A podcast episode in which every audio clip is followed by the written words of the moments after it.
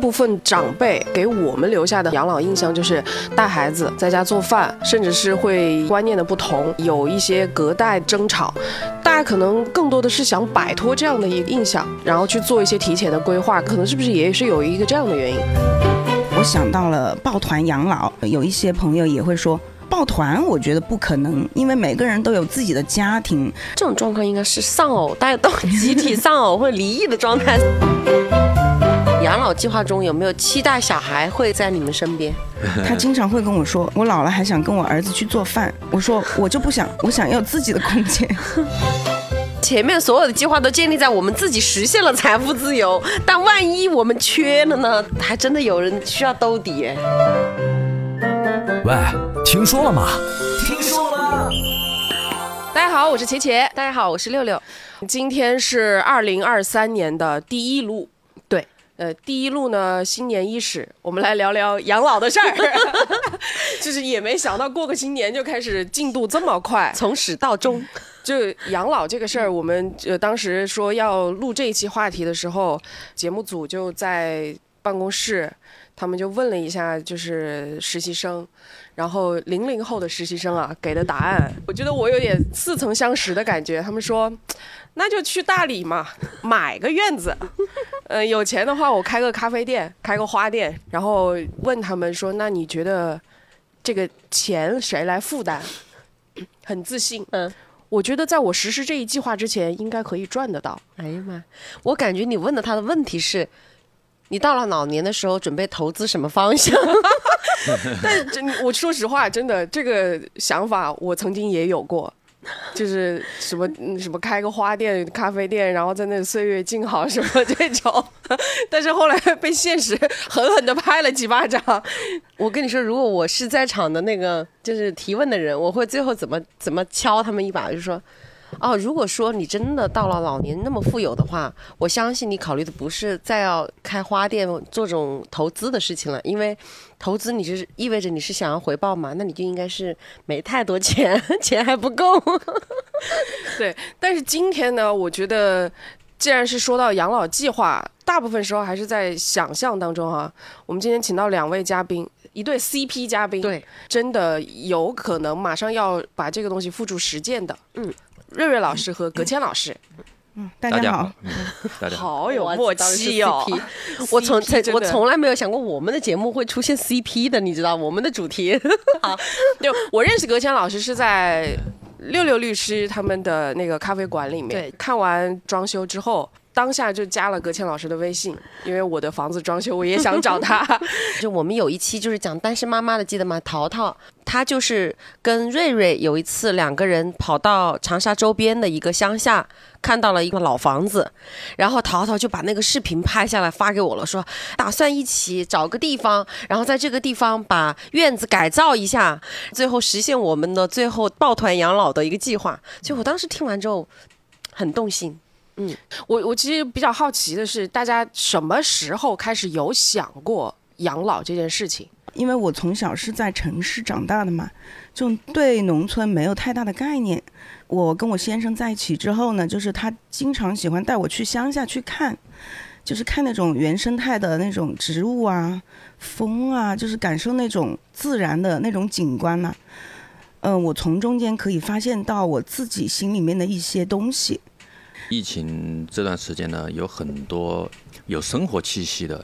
咖啡馆啊、餐厅啊，不断的在涌现，是大家享受生活的时间在增加。这些东西实际上让我想到了日本、马来西亚。因为为什么会想到这些地方呢？因为我长期会看到他们，它跟中国的形态不一样。中国的形态这么些年呢，它一直是很快节奏的。那么大家都一直在赶呐、赚钱呐，在买车啊、买房啊。但是大家从来没，好像很多人啊，他在家庭的生活状态里面，其实很少去呈现一种有意思的心态。嗯，然后现在呢，大家都是独生子女嘛，我也是独生子女。然后我觉得小孩儿其实也应该要脚踏实地，把脚踩在地上，就是不是悬空的，好像我们平常出去都是去商场啊，去那些乐园呢。我觉得小孩子其实也应该要回归乡土。嗯，在我先生的带领下呢，我经常会跟着他，对，就是跟着他一起去感受乡村。嗯，偶然有一次机会就找到了一个地方，我们一去看就觉得很喜欢，特别想回归自然的那种状态。嗯，对我觉得说到一个重点，我身边其实也有很多人，就是当他的脚步放慢下来的时候，反而会把眼光放得更长远一些，就可能会考虑到将来的生活啊，或者或者是我自己的一个这个生活的轨迹要怎么样去做一个变化。嗯尤其像我们现在目前都是一个奋斗哦，一个时刻。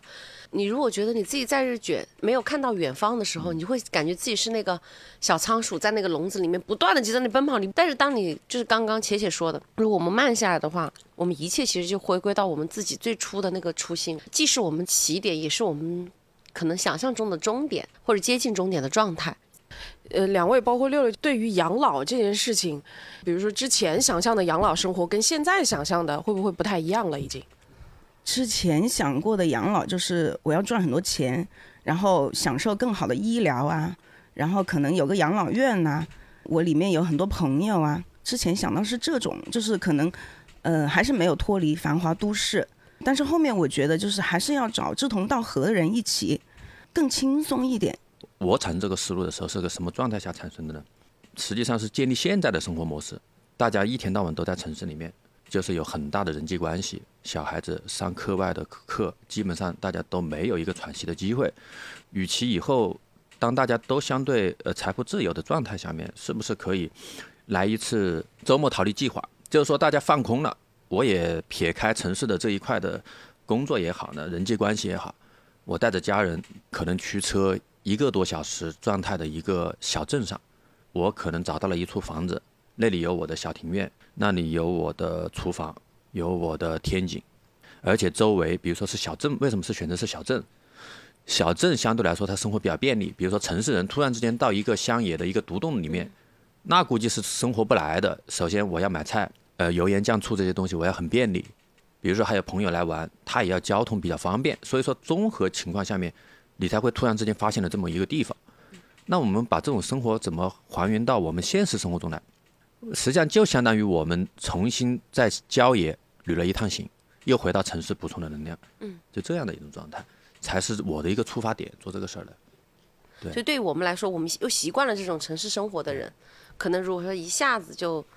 断食就很难，或者断某一种食食材，那我们只能够轻断食一下。瑞瑞老师和葛谦老师，就是相当于是把这件事情已经完全落到细处了，就是甚至我要住在哪里，这个房子是什么样子，这个院子我要怎么去打扮它，都已经细化到这个程度了。但我发现现在很多的年轻人，他的这个养老。就所谓的养老计划啊，可能没有像两位想的这么的细节跟踏实，可能更多的想的还是说我要赚多少钱就去住养老院嘛。但其实住养老院，我觉得风险还挺大的。为什么呢？因为你其实前两天我跟我妈有聊到，就是我外婆现在她不是有阿兹海默嘛，嗯所以就一直是家里人在轮番照顾，然后也有请阿姨在家里，但后来就发现，因为阿姨也不稳定。就她没有办法说，我真的能够时时刻刻的待在这里。然后她可能，比如说家里有谁生病，或者是女儿出月子了，我要去照顾小孩，所以就阿姨也经常在换。有跟我妈在聊到这件事情的时候，我们就很纠结要不要把老人送到呃养老院去。我也有跟我身边的我们同年龄段的朋友聊过，都很担心的就是。等我老了，行动力不变了，力量不够的时候，我们如果在养老院遇到一些，比如说暴力事件啊，或者是类似于这样的情况，这个可能是大家考虑比较多的一个风险。所以，好像越来越少的像我们这个年龄段，甚至更年轻的人会考虑说我要去养老院，嗯，而是说就可能更多的像两位说，我们找一个地方，然后几个人哪怕不买吧，我们就租一个地方。对，一层是公共区间，二楼是谁的，三楼是谁的，四楼是谁的，是这样。因为我对于养老院的话，是更多的是因为我们之前，呃，有很多这种保险机构，他们到我们律所来做这些宣传，就经常推出他们的这种养老的社区，有点打破我之前呢对于养老院的一个认知啊，就是养老院就是那种在我的感觉里面就是很多孤寡老人。孤寡老人在有点像福利院那种感觉哦，就是那种没有人去看，子女把父母往那里面一丢就不管的那种一一日三餐，可能还有什么不负责任的这一些这些工作人员，就类似这一些状态。但是现在的这个养老机构，因为现在目前来说，我们的经济也发展到这个程度，也是希望就是我看到的那个养老机构，就是我所想象的。就是如果说我没有办法像你们将来啊，就是可以私人定制，我认为那我就不如用这种标准化的，然后又稍稍微高端一点的这种机构。那这种的选择就是他们就比方说觉得有点像月子中心，就是它什么配套的医疗随时都有，有医护人员、营养餐，每天的这个课程让你想学什么学什么，然后可以呃交友，可以跳舞、唱歌啊这些琴棋书画，其实也许风景由人嘛。如果说以我们的经济实力来，这个是大家对于将来的栖身之所的一个想法。就开头我不是讲了嘛？我们零零后的实习生们说去大理买个院子之类的，这种其实就跟两位的这个想法是差不多的，只是呃，对，就是 我们给他们一点时间考验吧。对，但我觉得就是与其说是一个养老计划，慢慢的你会发现。现在的大概是五十岁左右，我身边有一些应该是叫年轻的叔叔吧，他们的这种所谓的养老计划，应该是变成了一个老年养成计划。因为我发现我身边越来越多的年长长辈啊，他们好像没有说我真的我退休我就什么都不干了，就很多人他其实会二次发热。就有的，比如说类似于公司又返聘啦，或者又找到了自己的，把自己的兴趣爱好，比如说摄影啊，他培养成了他的一个事业。我反正觉得好像现在像这样的情况也会比较多，就他们会上一些老年大学，是，然后找一些跟自己志同道合的，有一些阿姨会去跳一些民族舞，嗯，不是广场舞，就是民族舞，他们还会有演出。有些大叔的话就会去摄影，确实，他们真的是还拍的非常好。我们有时候在一些小的商业街上面、古街上面的一些小店啊，门口都有一些大叔在帮一些年轻的女孩子拍照，嗯，而且拍的都还非常好。所以我们不能说养老就仅仅只是说我找个时间、找个地方打发日子。现在越来越多的就是我们的需求，我们老年人或者我们将来变成老年人的时候，我觉得我们的精神需求才是真正我们最大的一个渴求。这个时候就不得不提到一位 我们公司有一位演员，应该是全中国脱口秀界也年纪最大的一位演员，应该大家都知道。对，说出来大家啊，黄大马，黄大马，对，他就是退休了之后，然后有一天觉得，哦，这个事情。好像挺有意思的，来看了演出之后，然后自己写稿交稿，到最后上节目，然后再加上对于他的就是私底下的生活，我真的觉得非常，我觉得他非常厉害，他非常的善于用他的这些退休生活的这个时间学钢琴啦、唱歌啊，然后旅游啊，他的生活满到就比如那一段时间就经常有人有媒体要采访嘛。就后来黄大妈慢慢的开始说，嗯，有点影响到我的正常生活了。我今天下午要打牌，没有档期，不好意思。就类似于这样的，你就会发现他的状态完全不像一个我们世俗概念里面所认为的老年人。嗯，对，就是这种形象在他身上完全看不到。是，所以就是现在的这种生活，好像就跟我们以前完全不太一样。我可以提个概念嘛，叫其实是通向老年的某种某种生活建立体系。因为这个对于中国人可能现在很重要。比如说，我们到老年了，很多人都坐在这里，可能都不知道自己要干嘛，一天到晚都在工作，不知道突然之间脱离了赚钱以后还有什么兴趣爱好，可能我还能做什么。其实我觉得，如果谁做了这个机构，比如说在五十岁的人迈向六十岁，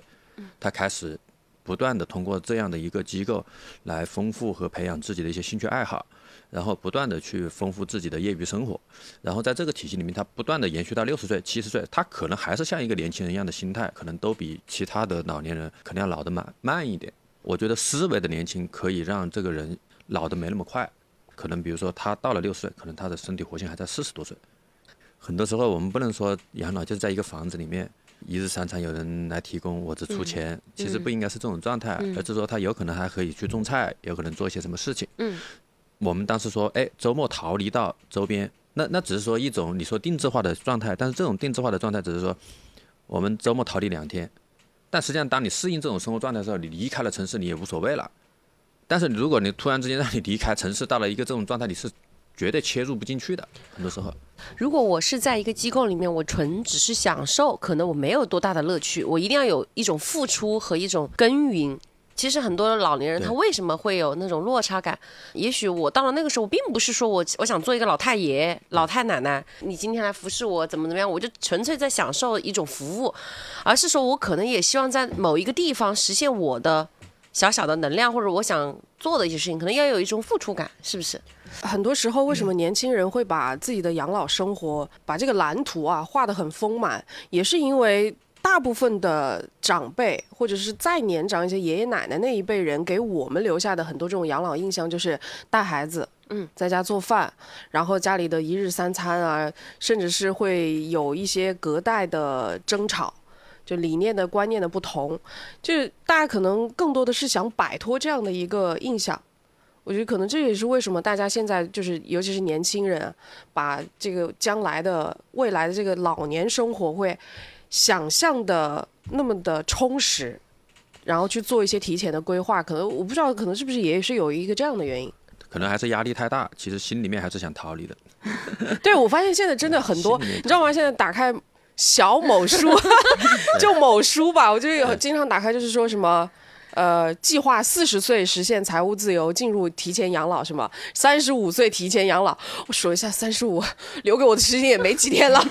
就从他给你的。推送，我就知道你是真的考虑过你的养老的问题的，所以他给你推，从来没给我推过一篇，因为我没考虑过这个问题。我哎，我还是真的考虑过老年生活这件事情，啊因为我是其实没有觉得说一定是养老，对，就不是说把自己养在一个什么地方。我觉得其实我认为一个最好的就是老年的状态，就可能有点像我爸妈，我觉得也是受他们影响。就是我虽然可能现在，比如说像我妈妈退休了。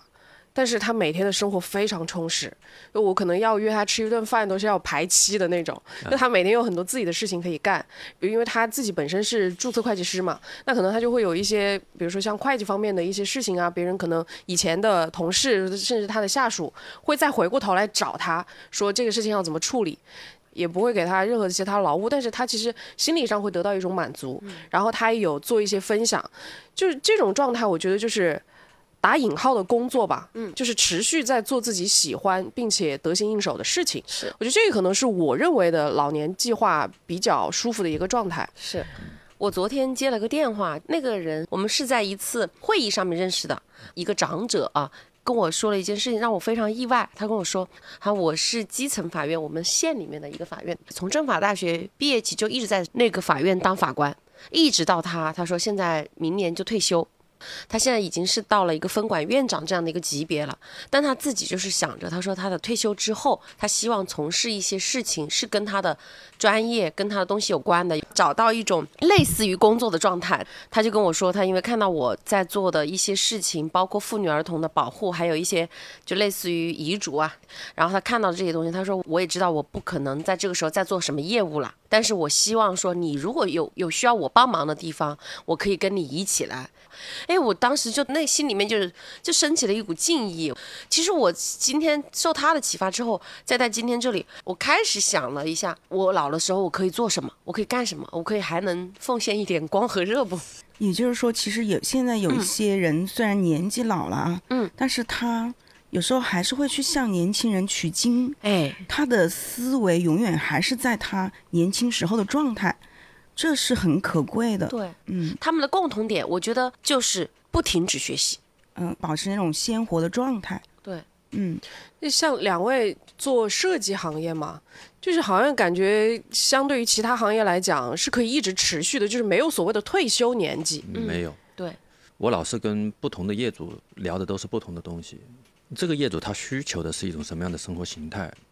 那他需要的是他的生活。其实也反馈给我自己，我到底要什么样的生活状态？嗯，并不是说这个风格，风格其实不重要。其实有可能你把这种生活的方式建立好了以后，生活在一起就是一种最融洽的方式。哪怕装的不那么漂亮，但是说它有可能就是很舒服。是我觉得格钦老师这种想法，在我们今天聊的这个养老计划里面很契合的。对，就这个想法，因为我我其实一直就在找一位类似这样的设计师，因为我就发现我现在的装修的一些想法就开始有一种养老的概念了。是是就是我在想这间房，我可能前十年是我儿子住，等到他十八岁的时候，一脚把他踹出门之后，这间房要变成我的影音室，就是我希望他实现多功能，然后怎么怎么样，就是大家好像逐渐的会把养老啊，是。然后将来的生活要怎么样规划，会慢慢的把融入到生活的很多很多细节。我一直跟我太太说，我说我不想家里面的人的生活完全都被割裂，比如说搞学习的，天天只知道搞学习；做饭的，你只知道在里面做饭；嗯。工作的，你就到厨房去工作。其实我工作的时候，既然回了家，工作就已经不是第一位了嗯，永远还是要存在家里面的某种最舒适的状态在里面。就比如说，我可能到了冬天，冬天在哪个地方阳光最好，我可能就是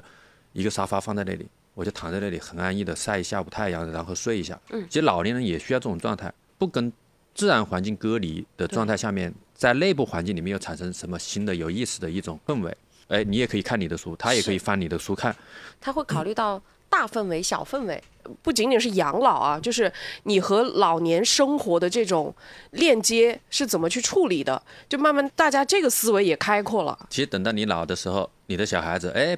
你们在那里玩，我也在边上工作，对而不是说，哎，你看你的电视，你不要影响我，东西就导致了家庭关系中间的某种刻意的隔离，这其实是不好的。以前大家可能相对来说会比较排斥的，是呃，就是你吵到我了。养老这件事情，连生活细节都会有一些改变，就大家可能生活习惯上，慢慢的都会出现一些变化。葛谦老师的很多这种青年养老的一些想法，会不会有不同的意见？嗯，我开始肯定是跟他有很多争执过，因为我也觉得每个人就要有自己的空间嘛。但是当我做饭的时候啊，他突然给我一个概念，他说有时候你一个人窝在厨房里面，他说你没有想过跟我分享一些菜谱啊，或者你在做什么东西的时候会不会有成就感，想要跟家人分享？他说，假设我把做饭的这个空间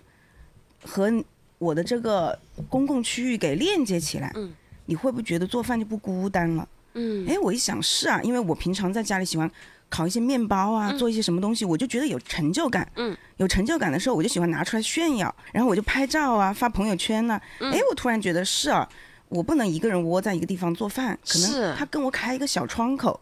可能我可以在那个窗口里面炫耀一下子啊，或者他可以看到我做饭的一个状态，嗯，就是互相产生一些链接，我不会觉得我孤单，而且我也不会觉得有时候会觉得，哎呀，我自己累得要死，然后你们就只知道吃或者只知道 评论，是这个也是非常的一种好的链接方式。嗯，站在我们父母的角度啊，我妈妈她做饭，她有时候会觉得，嗯、我就炒炒好了，然后就叫你们每个人来吃，然后你们还在那拖拖拉拉。如果是她在做饭的过程中间可以跟我们产生链接的话，她就会心态会好很多。对。那当时你们去看那个个小小院子的时候，你们是怎么个一个契机？他的父母也是住在一个不太靠近市区的地方。嗯，我们每个星期呢就会过去看他们，然后我们会路过一个叫新康的一个小镇。我俩就觉得哇，安静。那个小镇上面呢还有小湖，也不会那么的闭塞。嗯，就是我感觉那就是我以后生活的一种状态吧，我想要的一种状态。然后我就有时候聊天的时候，就会跟一些朋友就会去说，我说我想到了抱团养老，呃，有一些朋友也会说抱团，我觉得不可能，因为每个人都有自己的家庭，经常在一起，大家也会有生活中间的不同的方式。但是呢，我们可以选择周末，我们聚在一个地方，大家嗯琴棋书画呀、交流啊、喝茶呀，甚至打麻将啊都可以。你有没有发现，就是从瑞瑞老师跟葛谦老师的分享里面提到最多的一个重点是分享和不孤单。每个人提到自己的养老计划，不管你是要去老养老院也好，还是像两位这种抱团养老也好，还是说我到处去旅游啊什么，基本上都是没有一个人去实施这些计划的，都是一定要有人去分享，去一起来走这一段路。就不管是朋友，还是说我素不相识，我们在养老院才认识，对，我觉得这个可能是大家呃比较关心，然后会放的比较重要的一点。我当时跟他说，我说其实哪怕以后真的的年纪大了，你到哪里拿了一个地方，其实大家在一起生活这种状态是什么呢？有一个公共空间，但是大家有一些独立的空间，比如说大家做饭都可能分开，但实际上在某一些节假日的时候，什么大家有可能再聚在一起就餐。一来你会要考虑到怎么减少相互之间的矛盾，二来怎么建立共享和融合。当然，真正落实到这个呢，实际上养老这个东西，就大家实际上都会开始要建立一个一个相互之间的界限，又会要建立一些融合的一些一些一些方式，大家要包容，但是又要有分开的一部分。当时想实现你们的养老计划的时候，你们有想过是哪几个成员，或者说你们在接纳新的成员有些什么标准之类的吗？有这种想法过吗？我都怀疑你刚刚问这个问题是 就是想问他心里有没有我？有点有点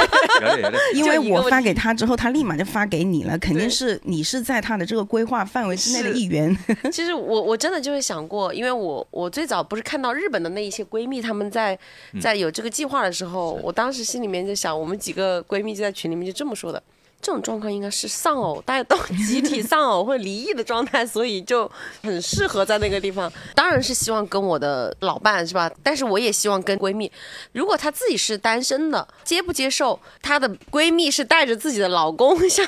带着隔 签，然后我也是带着我自己的老公，然后我们一起在那边养老的，这个方不方便啊？然后会不会让她觉觉得自己觉得孤单啊什么的？这些是我考虑的比较多的。都考虑的没有任何问题，并不是说你在某个地方养老就只有我们，他可能还有其他的人，可能真的那一个片区，其实你有你可以在那里养老，就有其他人可以养老。那么实际上这里面有很多个社群和不同的人，这种共性的人，他会在那里聚集。他不单单说我每天生活就是跟着这几个闺蜜，天天我跟你生活，我跟她生活，他有可能也会走巷子啊，交朋友啊，那就还原了一种什么最初的农比村的较近的这种距离，人与人。这种居民之间的那种最亲切的状态，就走一走，看一看。他的嗯。他的形态不完全只是窝在这个一个房子里面这些人的状态，嗯。听上去有点像以前的筒子楼，对。啊，对，就是其实大家是肯定各自还是有各自的房间嘛，对。对。然后大家又有公共空间，同时呢，我又是可以自由的去跟外界的去做其他的接触。对。那我这边我我还可以提供另外一个思路啊，就是因为我跟我的高中同学，我们几个四个姐妹有个四人小组，我们现在就都在滨江买了房嘛，我们就四个人现在是连成一条线，各自去各自的家里走路大概就十分钟。啊，我觉得这个状态倒是也还不错。挺好挺好。对，但我当然，你像葛谦老师跟瑞瑞老师的目前的这种实施的这个计划，也还是需要有一定的经济实力的。也可能不是每个人都说我要买一块地就一定能买一块，或者我租一栋房子说租就能租。目前很多的一种理念是，我的房子可能住十年我就要换，换更大的，我不换更大的，那我就是比不上别人。嗯，就就这种攀比心态还是会有。其实人是在追求的自己想要的那种生活状态。他比如说，可能某个房子，它的景观、它的周边的自然环境、吃的这些食材什么又很新鲜，周边的这些人也很淳朴，但不一定是越来越贵，它有可能还会更加返璞归真更加便宜一些。现在的这种规划，包括我们这个年纪的规划，我我没有做到像瑞瑞老师跟葛谦老师这么细致，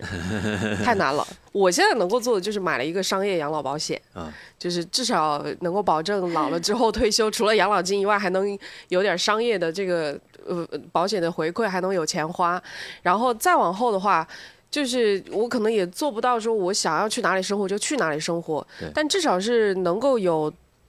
保证自己有足够的精力跟健康的身体去做自己想做的事情。嗯，对我觉得这个可能是大家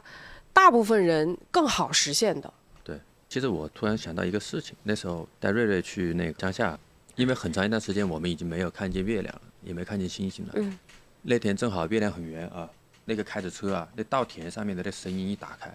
突然之间看到月亮、看到星星的时候，虽然外面很黑，但是你就不自然的就感觉亲切。这些东西给到你的意义就是坐在那里发呆，你就看到了天上。主要是什么呢？我们的小孩都没这些东西了。我们小时候的记忆就是我才愿意带着他们把把它延续到后面，要让他们看见，不然让他们窝在城市里面，只是看着我们上面有个月亮，但是没有星星。而且很多小朋友他们都说没有看过萤火虫嘛。正好讲到小朋友了，就是刚刚我还有个问题，就是说你们的养老计划中有没有期待小孩会在你们身边？这个我可能跟他的观点有所不同。嗯，他经常会跟我说，我老了还想跟我儿子去做饭。我说我就不想，我想要自己的空间。都是说养儿防老嘛，然后我老公也是一直鼓吹让我生二胎。他发现那一句就是养儿防老对我无效的时候，他就开始说，那木木以后长大了也要有一个人跟他就是生老病死啊之类的这种，然后说要要生二胎。但实际上，我觉得如果说我们的养老计划有孩子在的时候，不是我们的养老生活吧，可能还是在互相照顾。其实你要、你要想一下，其实这个东西他会不会长期陪在你边上？就像对，你想你想跟他做饭，有没有？那种可能性？对不对？对但是呢，你说一个小孙子陪在边上呢，这可能还是有可能的。就是我小孩子跟他爷爷奶奶在一块，乡下看着他随便跑啊、爬树啊，去菜地里面踩泥巴，他主要是他的人生经历里面会有一些会让他舒服的地方。我我是这么想，如果说真的在我到时候老了的时候，我肯定不会想我的设想中间是我要带我的孙子，就是我要天天就像现在一样陪睡啊，然后给他换尿不湿啊那种照顾他那种。我心里想的就是周末。啊，你们愿意带他来，然后我就玩一玩嘛。我然后看他茁壮成长，跟他讲两个笑话，就是类似这种。我儿子现在两岁多嘛，但是我经常跟他讲，我说仔啊，别结婚好吧，你妈不想带孩子。但是你别说，有了他之后，真的前两天因为要聊这个话题嘛，我就突然想到养老这件事情。其实以前会有一个担心，就是像我们做这一行，就媒体行业啊，然后包括现在做这种喜剧行业，其实你不知道他什么时候会高潮起落这种，那你就会担心。啥时候可能没工作了 什么之类的，对，就就会考虑到将来能不能有钱花，然后是不是等到很老了，像有些国家老年化比较高的这种国家，你可能七十岁了还要去开出租车，类似这样的生活，啊是的，对你可能就其实不想过这样的日子嘛。就虽然说是说希望自己一直会有喜欢的事情干，那天说要聊这个话的时候，突然想到，哎，我有儿子，好像可以赌一把，就是养老计划里面不一定要有他，但是呢，他可以作为我的一个兜底，万一他能帮我养养老呢，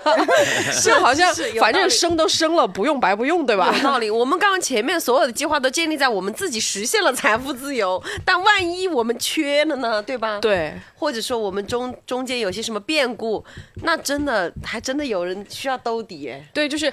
呃生孩子这个事情，很多人现在会比较抗拒，我们都可以理解。这样想起来，好像觉得生孩子然后要养育他这个过程没有那么可怕，就是一个投资过程嘛。所以为什么我现在觉得法律太厉害了，硬性规定有这个赡养费？那你意思就是以后我儿子不养我，我可以告他是吗？其实这个赡养费，我不是说别的，我是说觉得其实很多时候，也许我们没有我们理想的那么好，真的实现我们的自由，钱方面的尤其很重要。那那个时候还真的是需要有一个兜底。什么是兜底？就是你的底线，底线就是法律给你的。那你的子女是必须要养你的，保证你的基本生活。今天就是聊到这里，应该很多人会很羡慕葛谦老师和瑞瑞老师这种生活状态。就是首先两个人是很合拍的，就即便是有一些意见的不合，慢慢的会有一些融合，然后达到一个平衡点，然后同时又能在养老这件事情上达成一个共识，那可能这个事情就更难了。要去养老院的跟要在家里的，然后就天天吵这个事情，像这样的也有。当然，就是财力没有达到这个程度的情况下。也还是有可以借鉴的地方，就是两位老师的心态上，更多的是追求一个自然的状态。就对于小朋友来讲，其实也是一个比较好的影响。哎，我们俩要不也去 去周边的镇子上啊，就草地里面走一走。是其实其实有时候你去看一下的时候啊，你会对你的人生的某个点，你会觉得哇还可以这样，还可以这样，成本不一定很高。你有一个新的状态的呈现，比如说，然后十年，你每个月花一千块钱啊，你把它装修完，在那里居生活的对，还有有时候在那里邀请朋友，把你喜欢的植物在里面各个地方安放下来，后面还有一个庭院，大家可以在这里歇凉、聊天、喝啤酒。朋友来了，做点饭菜吃一下，嗯，然后中午在在这里，嗯，铺上稍微打个盹，哎，晚上朋友回家了，然后还看着月亮星星，是不是？然后孩子正好从那个泥巴地里踩回来，没关系，就就就就葛谦老师想夏天，比如说你泥巴地里面踩回来，就一就一个龙头对着它，冷水一个一冲一下冲冲了一下，啊生活画面来了。是吧？哎，有意思，我就想这样生活。葛谦老师刚刚讲的有一句“放开了想”，传统观念现在在保留的同时，又开发出了更多的可能性，更多的可能去旅游也好，不同的地方去体验不同的生活。就养老这件事情，年轻人可能来考虑这件事情，可能还是因为压力太大。我觉得这是一个主要的原因。当然，这个有点站着说话不腰疼啊。我觉得有时候是没有必要刻意的把这个压力放得太大。把将来的养老生活框定在一个什么样的这个框架里面，就可能随着年龄阶段不一样，蓝图会有一些变化呀。更希望的是自己的生活将来就是能够按照自己的意愿去实行，它就是一个最好的养老计划了。今天我们以一种比较轻松，希望是大家多多的去往前看吧。我们的生命或者我们现在好不容易